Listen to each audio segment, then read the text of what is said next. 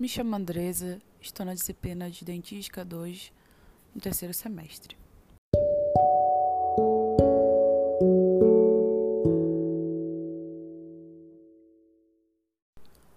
As facetas são indicadas para correção de cor ou forma de um ou mais dentes.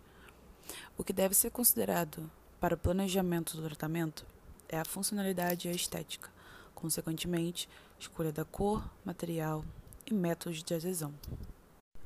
A escolha da cor é feita com o dente do paciente ainda úmido, com uma escala de cor e técnica da bolinha.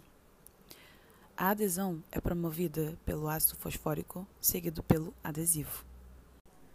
A técnica restauradora de estratificação permite que seja feita camadas de diferentes resinas para obter um resultado mais natural, tanto da cor quanto dos aspectos anatômicos.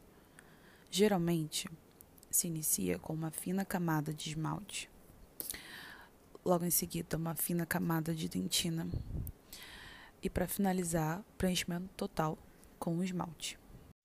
Logo após a finalização da técnica de estratificação, seguimos para o acabamento e polimento iniciando a remoção de excessos nas áreas cervicais com a lâmina 12, seguido de leves desgastes com discos abrasivos, determinando curvaturas e bordas dos dentes.